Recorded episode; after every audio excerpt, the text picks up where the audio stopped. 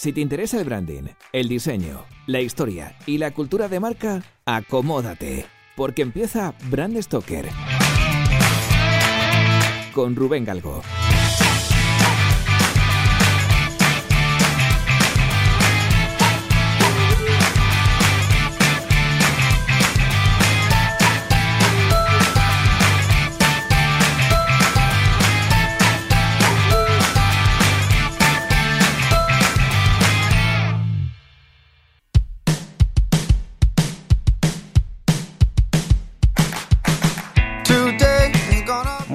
Amigos de Brand Stoker, ¿qué tal? Bienvenidos a esta edición única, porque seguro que es única, de Brand Stoker. Hoy quiero hablaros de todo lo que he vivido durante las jornadas de podcasting 2018 en Madrid, en los teatros Luchana, en los que, pues bueno, este humilde podcast que estéis escuchando ha sido galardonado con el premio al mejor podcast en la categoría general en unos premios que son entregados por la Asociación Podcast. Como podéis imaginar, pues bueno, estoy flipando con todo esto. O sea, se, esto es algo que no estaba dentro de mis esquemas, ni mucho menos. Y además es que la alegría es doble, triple, diría yo, porque en otro podcast en el que colaboro, en el podcast de cómics y series y, pelis y friquerío de multiverso sonoro, pues también han ganado el, el, premio al mejor podcast en la categoría de cultura popular. Y bueno, pues como colaboro ahí un poquillo con ellos, pues también me siento un poquito partícipe de ese éxito. Y también estoy de celebración, por supuesto. Así que nada, como os podéis imaginar, pues es un, un fin de semana loco en el que las emociones, vamos, se han disparado, he llorado, he reído, he... estoy cansadísimo, he perdido la voz, me he pegado una paliza brutal, tanto yo como todos, todos mis compañeros de las jornadas, porque tengo que decir que estas jornadas pues las hemos organizado desde la Asociación Madrileña de Podcasting, MadPod, que es la asociación a la que, a la que pertenezco, eh, que, la que he fundado junto a seis compañeros podcasters. Y hemos estado todo el fin de semana para arriba, para abajo, montando, desmontando, grabando, editando, o sea, un, una locura increíble. Y en medio de esa vorágine, pues de repente, en la gala de premios de la asociación, pues, pues nos dan este premio y como os podéis imaginar ya, o sea, el, el, el subidón de adrenalina pues fue brutal, ¿no?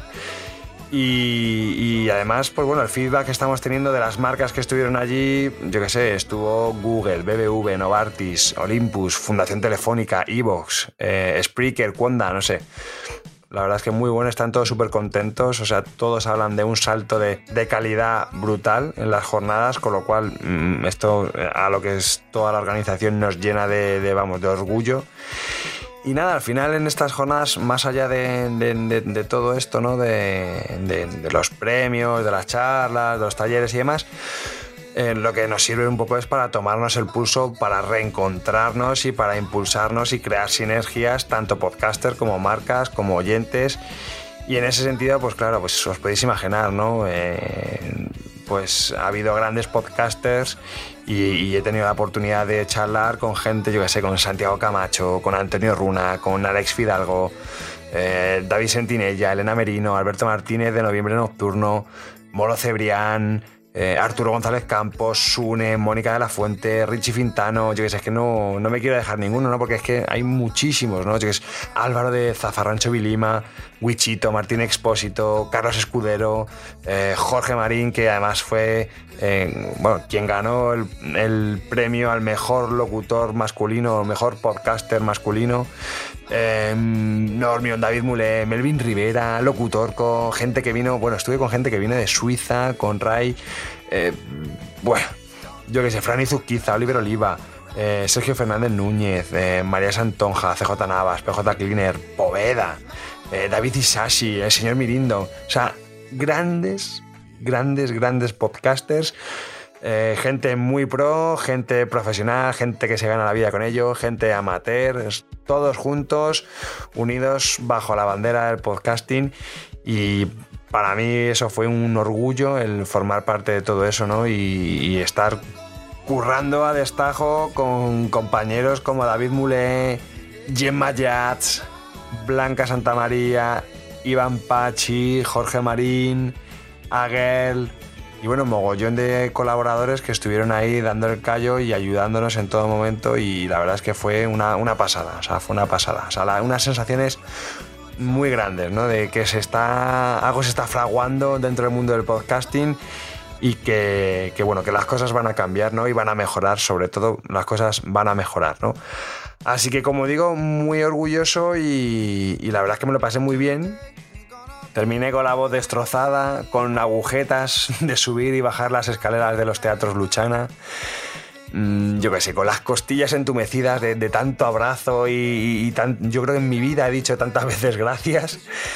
Y nada, luego estuve, pues bueno, hablando con, muchos de estos podcasters, pude hablar con gente de la asociación, pude hablar con Agus, de, bueno, el presidente de, la asociación podcast.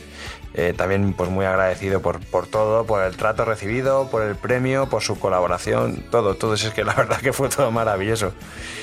Y nada, pues tengo que dar las gracias. Gracias a, Sune. En primer lugar quiero darle las gracias a Sune, porque no sé si os acordáis, pero Sune me hizo una entrevista en un Nación Podcaster que la verdad es que no fue la mejor entrevista que he hecho y que, que Sune ha hecho. No por él, ¿eh? sino por mí, porque fui, vamos, pisándole, bueno, pero bueno, después de esa conversación tuvimos ahí una hora casi de, charla que estuvo muy interesante, que bueno, Sune un poco me metió el gusanillo del podcasting y me estuvo convenciendo de que yo era capaz de poder sacar un podcast, de hablar de branding, de una temática que era muy, muy de nicho y que esto podría funcionar. Y la verdad es que bueno, lo estuve pensando, estuve dándole vueltas. Eh, sí que es verdad que en algún momento lo había pensado, pero el impulso de Sune fue muy, muy importante, ¿no? Fue muy pesado, estuvo persiguiéndome y fue, bueno, no pesado, estuvo insistiendo un montón y al final, pues tanta insistencia, pues tuvo su recompensa. Y al final pues entré dentro de Nación Podcast, de esa red de podcast que tiene Sune, donde hay un montón de contenido súper interesante, de temáticas muy diferentes y que, bueno, pues se ha convertido casi casi en una segunda familia, ¿no? Porque eh, al final todos los que estamos ahí metidos somos podcasters más o menos amateurs, que no vivimos de esto, pero sí que tenemos un enfoque muy parecido de lo que queremos que sea el podcasting, ¿no? Y más allá de eso, sobre todo, pues somos un grupo de colegas, ni más ni menos. Hay otros mm, grupos de podcaster, otras redes que son un poco más, mm, más corporativos, más institucionales, si queréis. Pero no, aquí es todo como más llano, más cercano, más, más humilde seguramente. Y al final, como digo, somos una pequeña familia donde somos un grupo de colegas que en muchos casos, y sobre todo en mi caso, se han terminado convirtiendo en grandes amigos. Y es algo que para mí es, impensable, ¿no? Que, que, de algo así pueda surgir una amistad tan bonita como tengo con muchos de los miembros de Nación Podcast. Y nada, y dicho todo esto, pues simplemente quería agradeceros a todos vosotros los que, los que escucháis este programa, los que escucháis Brand Stoker, los que estáis en el Patreon, también es fundamental, que ese apoyo que, recibo pues es esencial para, poder mantener esto un poco vivo y poder ir haciendo cositas como lo de las camisetas que hice hace poco, sorteos de libros, eh, alguna entrada, algún evento. Eh, bueno, pues al final esto, como sabéis, yo me dedico al branding, tengo mi propio estudio de diseño, Galicus, y al final, pues esto es simplemente un entretenimiento más, ¿no? Pero sí que es verdad que, bueno, pues si me puede costar cuanto menos, mejor, ¿no? Y si no tengo que meter pasta en mi bolsillo, pues, pues mejor, ¿no? Porque además creo que esto puede ser un proyecto viable y totalmente autosuficiente, ¿no? Y en este sentido, pues bueno, pues quiero agradeceros a todos, a todos los mecenas este apoyo incondicional, a todos los que vengan, a todos los que han estado, que también ha habido gente que, se ha salido. Quiero empezar eh, este nuevo programa con, bueno, pues con una marca, no me ha dado tiempo, la verdad, no me ha dado tiempo a hacer una marca nueva, así que rescato una de las marcas que tenía ahí en el tintero, que ya hemos visto en algún momento en Brand Stoker y espero que os guste y, nada, que, seguimos, seguimos en contacto, seguimos escuchándonos, que voy a seguir aquí, que esto para mí supone un impulso más, un compromiso, ¿no? Cuando recibí el premio lo primero que pensé, digo, hostias, ahora no puedo dejar el podcast, ahora sí que tengo que seguir ahí luchando y, construyendo y mejorar y crear depurar un poco este, este espacio, ¿no? Ahora tengo un pequeño plus de responsabilidad que antes no tenía, que por un lado me parece atractivo, porque a mí los retos siempre me gustan. De hecho, lo hablaba esta tarde con, con mi chica, ¿no? Que pues al final, oye, me propuse sacar un podcast, aquí está, con la guinda de tener este premio en su día decidí montar mi propio estudio de diseño y aquí está funcionando. Decidí dedicarme al branding y me dediqué al branding. Intenté trabajar con determinados clientes y terminé trabajando con esos clientes. Decidí crear el primer portal de branding en castellano y ahí está, Brandemia, el primer portal, el portal más grande de branding que hay en, en nuestro idioma. Quiero decir que al final todo esto es, la recompensa que hay detrás de no, voy a decir eso de un, un, duro esfuerzo, no, es el resultado de insistir, de querer hacer algo, de creer en ello y de insistir.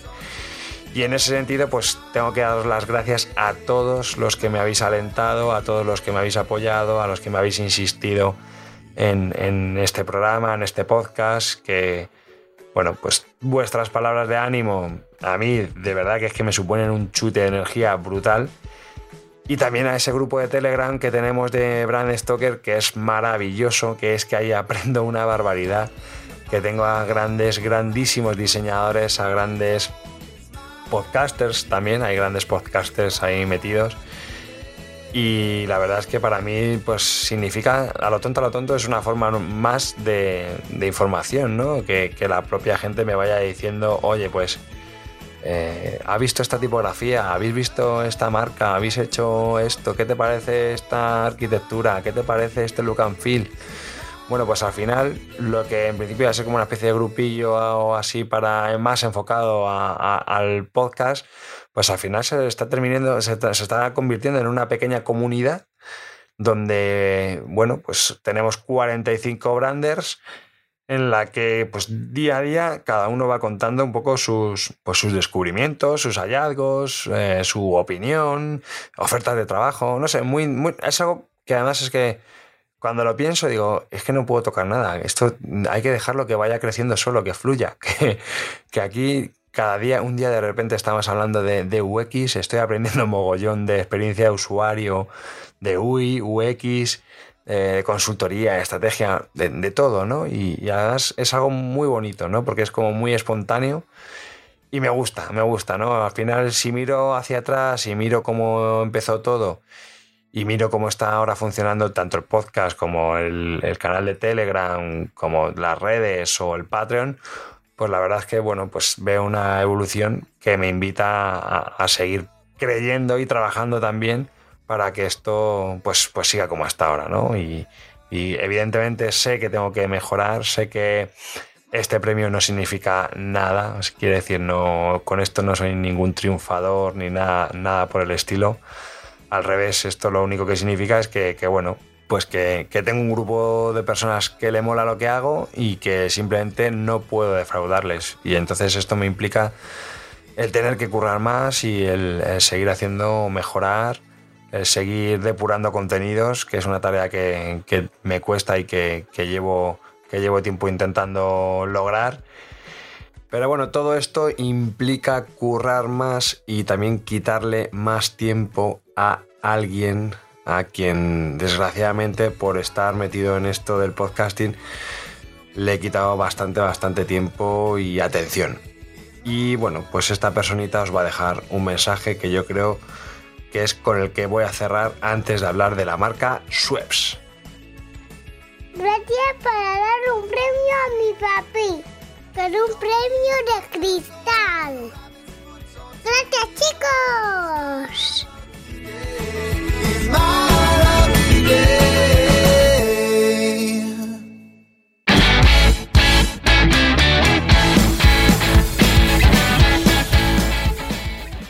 La historia que os traigo hoy realmente comenzó en 1783, en Ginebra. Evidentemente no podía ser en otro sitio, ¿no?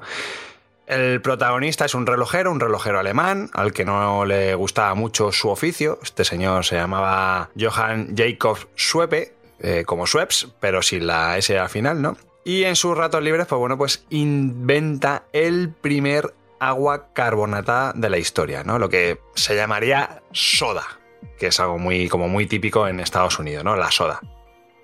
En un principio, eh, este hombre pues comercializó este producto como algo medicinal, ¿no? Él intentaba tratar indisposiciones digestivas eh, la verdad es que tuvo bastante éxito, ¿no? Malestares, eh, bueno, la gente lo tomaba y parece que funcionaba, ¿no? Y esto le animó a dejar su, su relojería natal, digamos, y en 1790 viaja a Londres y de alguna forma monta la primera especie de fábrica, digamos, con, unos socios eh, allí en, Inglaterra. ¿no? Monta una pequeña fábrica y empieza a fraguarse esta leyenda que hay detrás de la marca Schweppes, ¿no? que al parecer el padre de Charles Darwin, ya sabéis, el tema este de la, evolución y demás, la selección natural, bueno, pues el padre de Darwin era un físico que se llamaba Erasmus Darwin y este señor empezó a tomar la bebida, la conoció, le gustó y la verdad es que se convirtió en un prescriptor de primera, ¿no? Y eso empezó a impulsar a la marca, a la compañía de, bueno, de una forma primigenia. como hemos visto un poco al principio, pues el, digamos, el posicionamiento original de la marca se apoyaba sobre todo en esas propiedades medicinales ¿no? del producto, en lo bueno que era para la salud. Y de cierto modo lo que pretendía era inspirarse en esas fuentes de la eterna juventud. ¿no? De hecho, bueno, tenía pequeñas cantidades de agua procedente de un manantial, el manantial de Self, que era como un manantial como típico de la zona, asociado pues a, bueno, a temas de curación y todo así rollo, mm, no digo rollo curandero, pero, pero casi. La cuestión es que esto es lo que buscaba Jacob o Jacob, como queráis. Eh, lo que intentaba era de una forma artificial, mm, gracias a estas efervescencias de aguas naturales, pues él lo que intentaba era pues hacerlo de forma artificial y, generar esos beneficios en el cuerpo que estaban haciendo antiguamente pues todas estas aguas que se conocen desde la antigüedad. O sea, esto se, atribuían cualidades curativas y milagrosas a, aguas y manantiales y lagos de, de medio mundo, ¿no? Y él quería hacer eso pero de forma artificial. Pero claro, el pobre Jacob pues no llegó a disfrutar de este reconocimiento porque se nos muere en 1821. Uno de sus sucesores, o mejor dicho, sus sucesores, continuaron con esta especie de espíritu innovador, ¿no? Y en 1835 lanzaron el primer refresco carbonatado de limón que, del mundo. Y, y, es que además tuvimos que esperar 100 años más para llegar a, disfrutar el de naranja, ¿no? Ese, refresco de naranja carbonatado, ¿no? Que es muy curioso porque si, jolín, ya tienes el de limón, pues el de hacer el de naranja tampoco debe ser muy complicado, ¿no? Pues bueno, tuvimos que esperar casi 100 años para poder disfrutar de este refresco carbonatado de naranja, ¿vale? Como digo, el programa de hoy, no, no lo he dicho, lo digo ahora, pero el podcast de hoy voy a ir a, calzón quitado, voy a ir sin muchos efectos, no voy a ir con músicas ni nada por el estilo, porque voy bastante pillado con el tema de, las JPod, ¿no? Pero sí que quiero contaros un poco esta historia, ¿vale? Entonces no voy a andar aquí con, mucha edición, me vais a permitir que, hoy me tome esta licencia, ¿vale? La cuestión es que eh, la gran aceptación de los productos entre la nobleza británica pues hizo que se pusiera esto de moda, ¿no? La gente, toda la, gente pudiente, la burguesía, pues bueno, empezaron a, tomarlo, era el, brebaje, el mejunje de moda y todo el mundo quería tomar una Schweppes y el propio rey Guillermo IV le otorgó en 1836 el Royal Warrant of Appointment, es una especie de, de garantía real, ¿no? Que, que bueno, como, como, os podéis imaginar, pues como todas estas marcas, cuando tienen el apoyo de la corona, pues al final supone un impulso pues en ventas, en reconocimiento y bueno, entonces bueno, hasta el rey Guillermo pues empezó a tomar esto y fue uno de los prescriptores de, la marca Schweppes. Esto llegó a tal punto que, que, el propio escudo de armas, el escudo real de la casa inglesa se grabó en las botellas de, de aquella época, en las botellas de cristal, en las botellas de, de, barro, que ahora veremos un poquito más cómo eran esas botellas. Y Schweppes se convirtió en proveedora oficial de la Casa Británica. Que esto, mmm, la verdad es que es, es un, un hito esencial en la marca Schweppes, ¿no? Y no solamente eso, sino que además es que se incluye en, esta ecuación a los propios duques de Kent y a la reina Victoria. O sea, todo el mundo en Buckingham Palace está tomando Schweppes, ¿no? O sea, os podéis imaginar. Era una locura y más en aquellos tiempos en los que la monarquía era absoluta y única referencia de lo más top de todo. O sea, que imaginaos.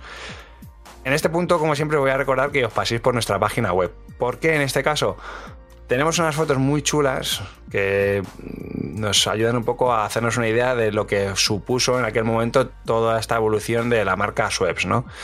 De hecho, podéis ver una imagen que estoy viendo ahora mismo, que es eh, la primera flota logística de Schweppes de 1850 y es brutal porque son, pues yo qué sé, una especie de, caravana de 15, 20 carros tirados por caballos con la marca Schweppes y todos llenos de, pues eso, con depósitos y con botellas de Schweppes. Muy chulo, de verdad. Si podéis, pasar por la web porque va a merecer la pena. Muchos os habréis dado cuenta ya que, bueno, que, que las botellas de Schweppes aparece una fuente. Diré, joder, ¿y eso qué es? ¿El símbolo? Eso. Bueno, pues el origen de esa fuente es muy curioso y es que eh, en 1851 tuvo lugar la Gran Exposición Universal de Londres, ya sabéis, la famosa exposición en el Hyde Park. Ya sabéis que este tipo de eventos siempre suponen un, escaparate mundial e incluso si te fijas un poco a nivel histórico, pues te, garantizas un, una ubicación, un espacio dentro de la historia, ¿no? Por estar allí. Y, y Schweppes estuvo allí, evidentemente. Pero claro, ¿cómo estuvo allí?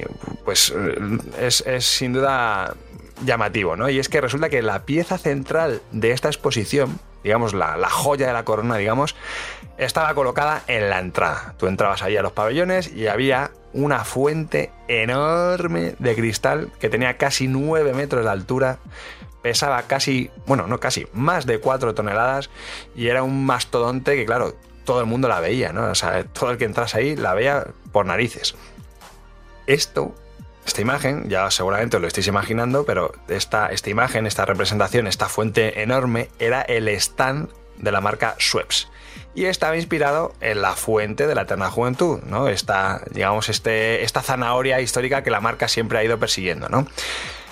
La soda Water Schweppes fue la bebida oficial de la exposición y bueno, pues al final terminaron vendiendo más de un millón de botellas de Schweppes. O sea, un millón de botellas de Schweppes en aquella época es una barbaridad. O sea, lo es ahora, pero entonces era una barbaridad. Y durante la feria. Fue algo, un hito sin precedentes y al final esto de nuevo pues fue otro impulso más para la marca Schweppes, ¿no? Esto llegó a calar tanto que desde aquel preciso momento la fuente se convirtió en el símbolo de la compañía. Y entonces pues empezó a utilizar en packaging, en etiquetas y en todo, ¿no? Porque al final fue algo tan, tan legendario casi que la marca evidentemente no quiso desaprovechar esa, esa, imagen, ¿no? Y la empezó a colocar en todos sus productos y en todos sus, sus packagings, envoltorios y demás. De nuevo, meteos en la página web porque hay fotos muy chulas de, y ilustraciones de la época de lo que os estoy contando, ¿no? Vamos ahora a hablar un poco del de buque insignia, ¿no? Y es el, producto estrella, claro, que, que, les catapultó de alguna forma y les llevó a la fama. Y es que en el año 1870, en mitad de esa colonización de la India que hemos visto en películas y en un montón de lados, ¿no?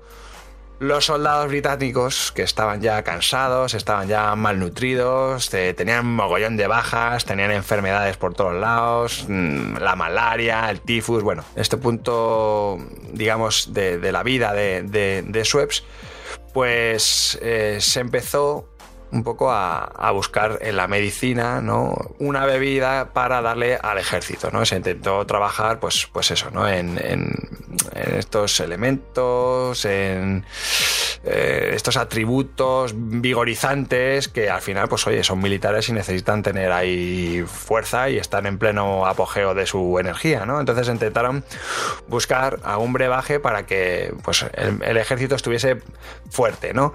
Entonces empezaron a investigar y dieron con una sustancia, se llama tonicus, significaba tenso. Esta sustancia eh, derivó en la palabra tónico, ¿no? que es algo así como que entona, que vigoriza y, al final por asociación a sus propiedades medicinales, pues todo el mundo empezó a llamar agua tónica, ¿no?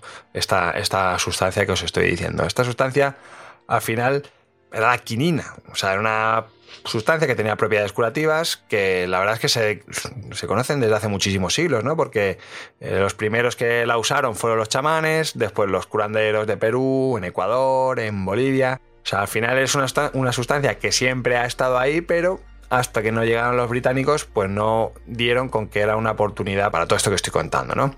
Como digo, los indígenas del pueblo quechua la llamaban quina quina, ¿no? O sea, que venía del quino. Ya sabéis, el, árbol este cuya corteza tiene un montón de alcaloides. Y uno de ellos, el principal de ellos, era la quinina. Aquí también pasa algo curioso que tiene mucho que ver con el naming, y es que eh, esta tribu doblaba el nombre, repetía el nombre de las palabras que tenían propiedades curativas y que habían demostrado que eran eficaces. Por eso lo de quina quina, por eso se, repetía la palabra quina, ¿no? Porque ellos habían demostrado que eso era eficaz, ¿no? Que es algo bastante curioso. Ya en 1820, tras el aislamiento de este alcaloide por, dos científicos o dos investigadores, Caventó y, Pelletier, eh, pues su comercio se disparó, se empezó a, convertir en una especie de, negocio lucrativo, sobre todo para España. Algo también muy curioso, ¿no? Porque tenéis que tener en cuenta que en aquella época el consumo habitual de quinina era la única garantía para no contraer la malaria y uno de los remedios más efectivos para la curación de enfermedades que, te generaban fiebres y demás, ¿no? O sea, que era, era algo muy, muy importante y además, claro, España con todo el tema de las colonias, pues ahí tenía cierto monopolio. La historia de la quinina dio un giro en 1865 cuando Charles Ledger identificó una variedad de quino que tenía una mayor porcentaje de quinina. Esto fue la leche, porque claro, con menos sustancia tenía más efectos.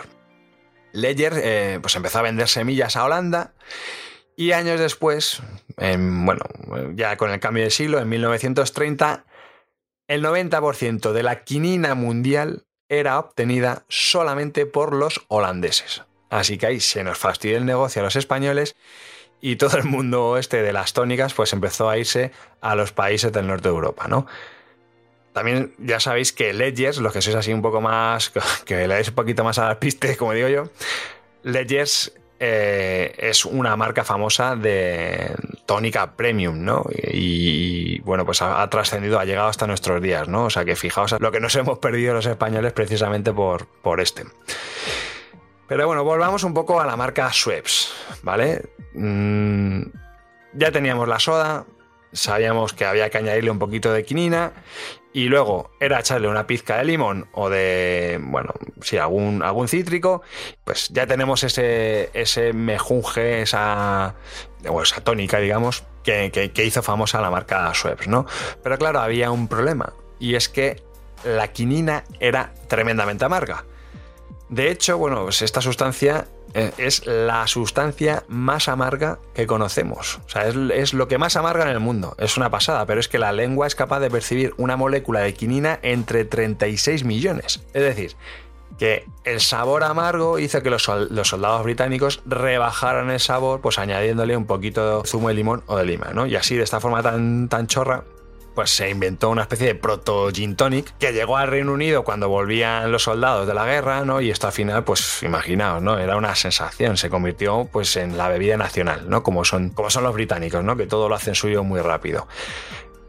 En este mismo año, también empezaron a comercializarse la Ginger Ale, que es una especie de soda de jengibre que utiliza sobre todo pues, una elaboración de cócteles. Bueno, yo la verdad es que os recomiendo que utilicéis la Ginger Ale con, con vodka o con whisky porque está de vicio.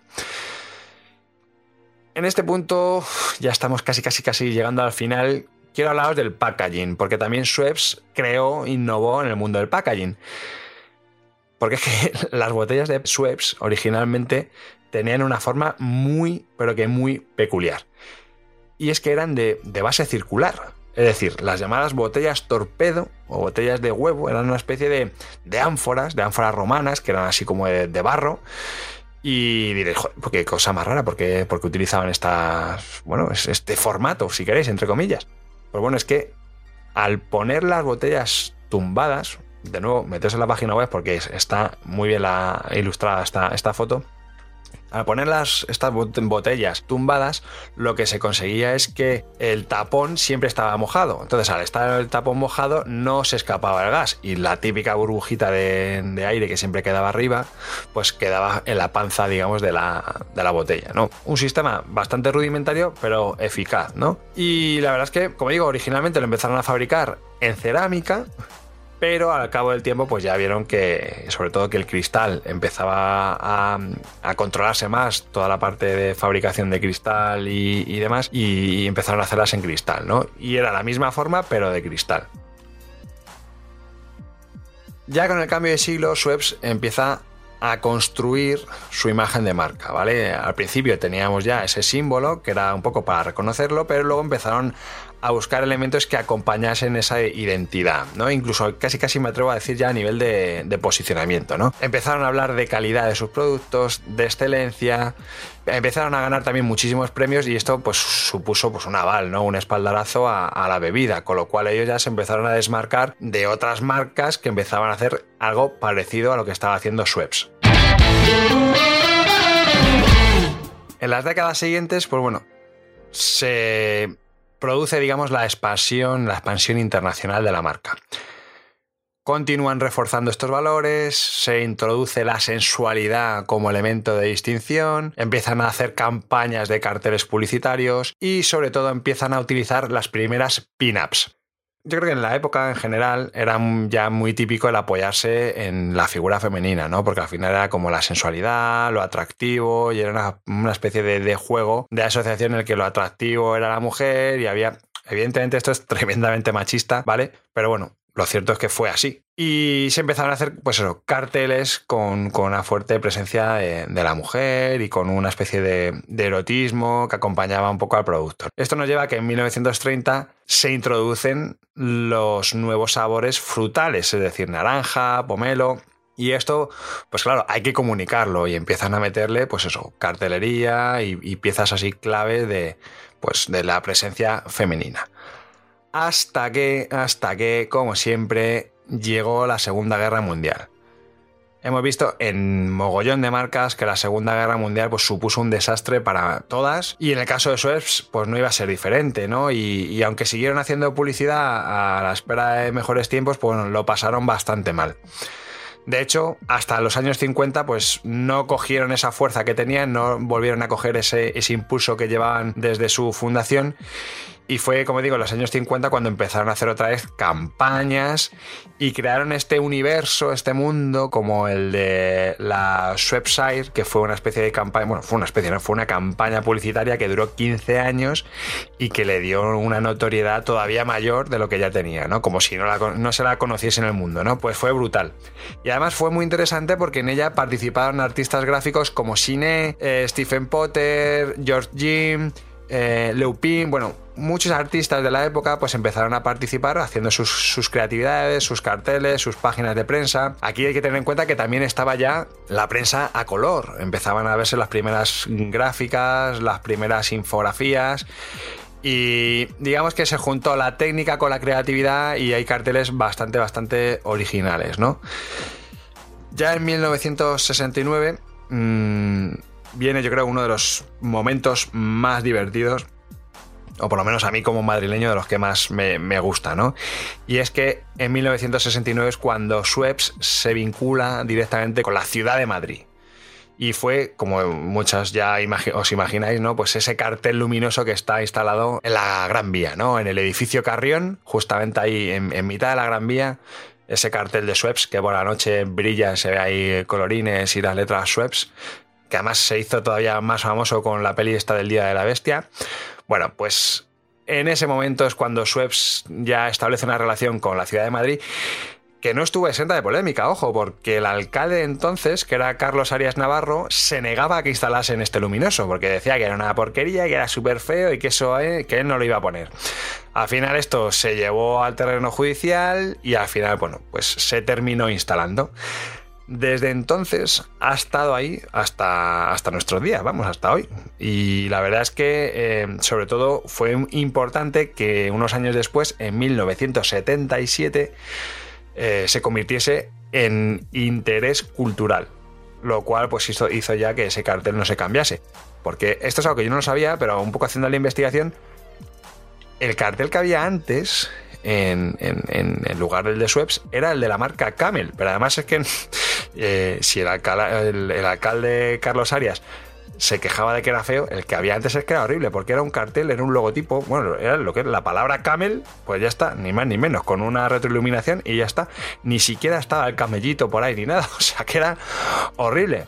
Pero bueno, ahí está y la verdad es que casi casi es un icono de la ciudad de Madrid, ¿no? Ese esquinazo que es, es una, una pasada. Luego, la marca, evidentemente, ya llegamos a los años 90, los 2000, empezaron a hacer campañas muy sonadas. La marca, no sé si os acordáis, la campaña, que era simplemente esa onomatopeya, ¿no? Del ruidito que hacen las burbujas cuando, cuando abres unas webs pues, pues fue mítica, ¿no? O la del leopardo, ese leopardo parlanchín, eh, no sé si, os acordáis, ¿no? Que era muy graciosa también. Bueno, o yo qué sé, o cuando estaba ahí Iggy Pop, Iggy Pop, que, hizo ahí la campaña esa, ahí haciendo con su cara ahí arrugada, y haciendo gesto de ¡uh, qué duro! Son, son campañas que desde luego no han pasado desapercibidas, que son muy, muy televisivas o han sido muy televisivas y que sin duda, pues generación tras generación, pues han ido calando a distintas, bueno, a distintos grupos de la, de la, gente, ¿no? Ya por último, y ahora sí que ya acabo, el Gin Tonic, eh, y, y, digamos todo este mundo de los cócteles pues ha ido creciendo muchísimo últimamente, ¿no? Y en los últimos años más, ¿no? Y yo creo que es como la bebida un poco más chic y lo más de moda y bueno. Pero la verdad es que siempre han cuidado muchísimo su imagen de marca, ¿no? Y, como decía antes, pues han apostado mucho por la calidad, la elegancia, esa elegancia inglesa, eh, lo, sofisticado, ¿no? Que es, algo muy parecido a lo que le pasa a la marca Martini, ¿no? Que te venden un poco como un rollo muy aspiracional, ¿no? De es una bebida que vas a ser top, tío. Bueno, esto está muy bien, pero no tendría sentido si no se reflejase en números, ¿no? Y la verdad es que eh, la capacidad de penetración de la marca Schweppes es apabullante. O sea, es que es, por no decir otra cosa, es que es brutal. O sea, 7 de cada 10 tónicas que se ven en el mundo son de la marca Schweppes. Ni más ni menos. Es que 7 de cada 10. Eso es una barbaridad. O sea, es un dato, eh, vamos, brutal.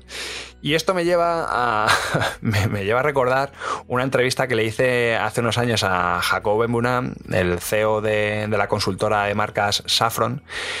Y Jacob me decía que, claro, que hablábamos un poco de la importancia del naming, ¿no? Y él me decía que el nombre no es, no es tan importante. Y, me ponía a Schweppes como ejemplo. Me decía, dice, mira, Schweppes ni es un nombre fácil, ni es en castellano, ni se entiende bien, ni se pronuncia bien y la gente no lo sabe escribir bien. Pero sin embargo, la marca es muy potente, ¿no? Y la gente lo reconoce. Pues bueno, en cierto modo, pues tiene razón. O sea, quiero decir, tiene razón. Esto también es muy relativo, ¿no? Pero porque Schweppes es una marca que tiene un histórico muy grande detrás. A lo mejor una marca que nace de cero, pues, pues le cuesta más este, este tipo de naming, ¿no? Pero bueno, es curiosa la reflexión. Recuerdo que, generó bastante polémica y, bueno, la quería compartir con vosotros antes de cerrar este programa.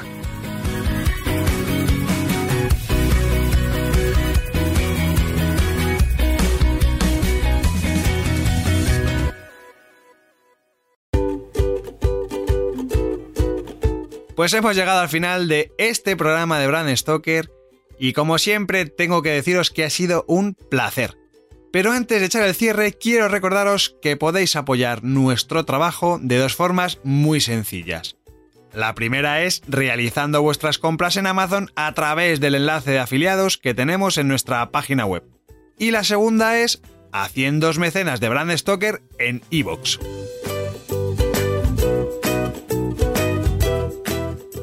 Brand Stoker es una iniciativa de Gallicus. Gallicus es el estudio especializado en creación y gestión de marcas que dirige Rubén Galgo. Si lideras una empresa o eres la persona responsable de crear o actualizar la marca de tu compañía, no dudes en ponerte en contacto con nosotros. Búscanos en nuestra web, gallicus.com.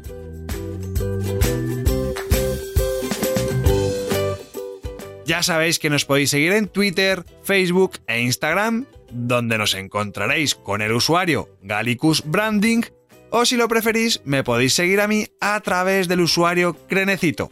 Por supuesto, no olvidéis comentar este programa, darle a me gusta y compartirlo en vuestras redes sociales. Y si os habéis quedado con ganas de más, podéis escuchar más programas de Brand Stoker en iVoox y sobre todo en brandstoker.com. Muchas gracias por estar ahí y recordad, como dijo Paul Rand, el diseño es simple. Por eso es tan complicado. Hasta el próximo programa. ¡Chao!